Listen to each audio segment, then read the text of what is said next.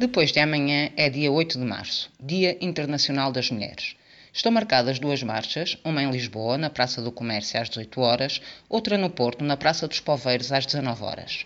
Mas a próxima quinta-feira é também dia de greve, a Greve Internacional das Mulheres. A propósito desta greve, tenho-me cruzado com diversos comentários que procuram lembrar aquelas que a convocam que deviam ter tido mais cuidado, que esta greve é uma coisa séria, é um direito que custou muito a conquistar e que, portanto, era bom que não fosse usado em, digamos, coisas menores, efeméridezinhas.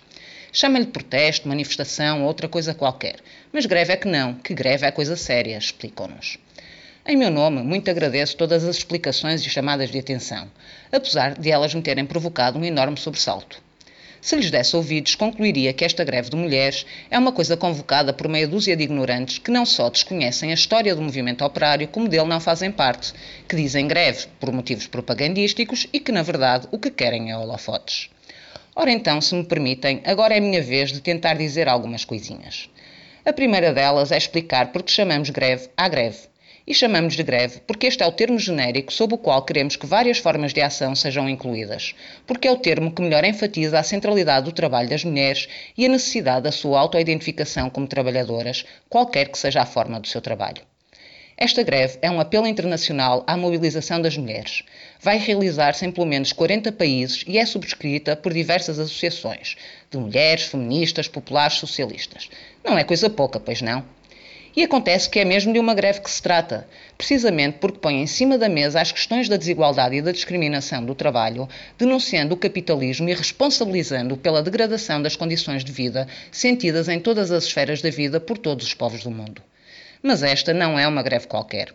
É uma greve que procura reconfigurar a questão do trabalho e exige mudanças ao movimento operário, exatamente porque vai ser feita por trabalhadoras que trabalham no mercado formal e informal, trabalhadoras com salário e sem salário, trabalhadoras que ganham menos do que eles, apesar de desempenharem as mesmas funções. E essa reconfiguração do trabalho tem de ser central em qualquer discussão séria que se queira ter sobre a reconstrução de um movimento operário.